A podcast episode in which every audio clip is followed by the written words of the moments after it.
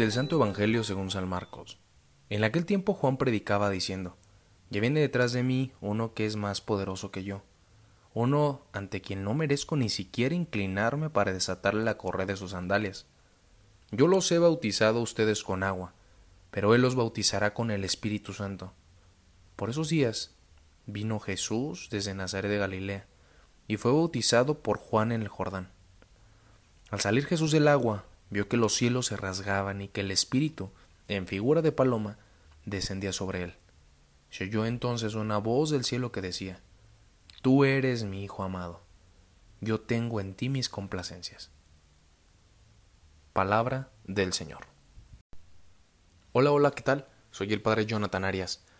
Estamos ya en 6 de enero del 2023, iniciando este gran año, gran oportunidad grandes posibilidades que seguramente nos encontraremos y grandes aprendizajes. Le damos gracias a Dios porque nos permite iniciar, porque nos da con su gracia esta conciencia de sentirnos amados, de sentirnos con esperanza y de saber y de tener una gran convicción de estar acompañados.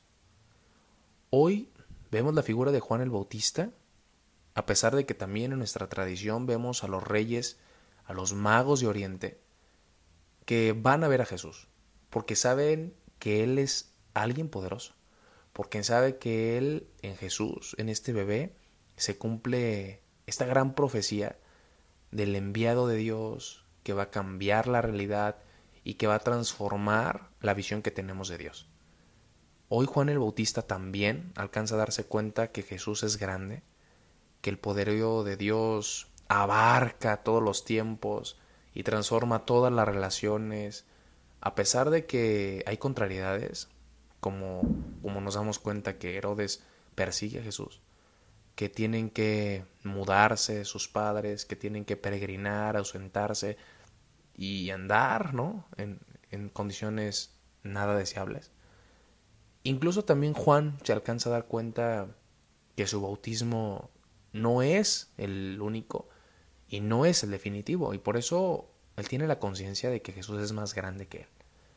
Hoy nos invita a reconocernos humildes, a saber que Dios es más grande, que nuestros planes pueden ser muy buenos, que puedan alcanzar algunos frutos y algunos valores, pero que el plan de Dios siempre es más grande, más perfecto y nos hace realizarnos al mismo tiempo a nosotros, pero al mismo tiempo a los demás. Qué grande es Dios que en Él nos descubrimos amados, que en Él nos descubrimos que Jesús también pone en nosotros sus complacencias, ¿por qué nos espera? El que aparezca esta voz maravillosa del cielo y le haga sentirse a Jesús amado, a Jesús escuchado, y sobre todo que el deseo de Dios quiere realizarse en la vida de Jesús, también nos motiva porque ese mensaje va para nosotros. El Señor te ama. En ti pone sus complacencias para este 2023. Él espera grandes cosas de ti. Ojalá que también esto se lo puedas comunicar a los demás. Que eres y que la otra persona también es un hijo muy amado por Dios, que pone en Él sus complacencias. Pidémosle a Jesús que nos enseñe a sentirnos amados, que nos enseñe a ver la grandeza de Dios en nuestras vidas y en las vidas de los demás y sobre todo que nos enseñe a ver como los magos de Oriente y como Juan el Bautista la capacidad de sentirnos pequeños al lado de Dios, de sentir que nuestros proyectos no son suficientes, porque solamente Dios hace las cosas perfectas, grandes y con su generosidad que alcanza para todos, hace que nuestra vida alcance plenitud y una felicidad verdadera. Señor, enséñanos a reconocerte, enséñanos a sentirnos amados y a saber que tú esperas grandes cosas de nosotros. Esto fue Jesús para Millennials. Hasta pronto. Un excelente año 2023.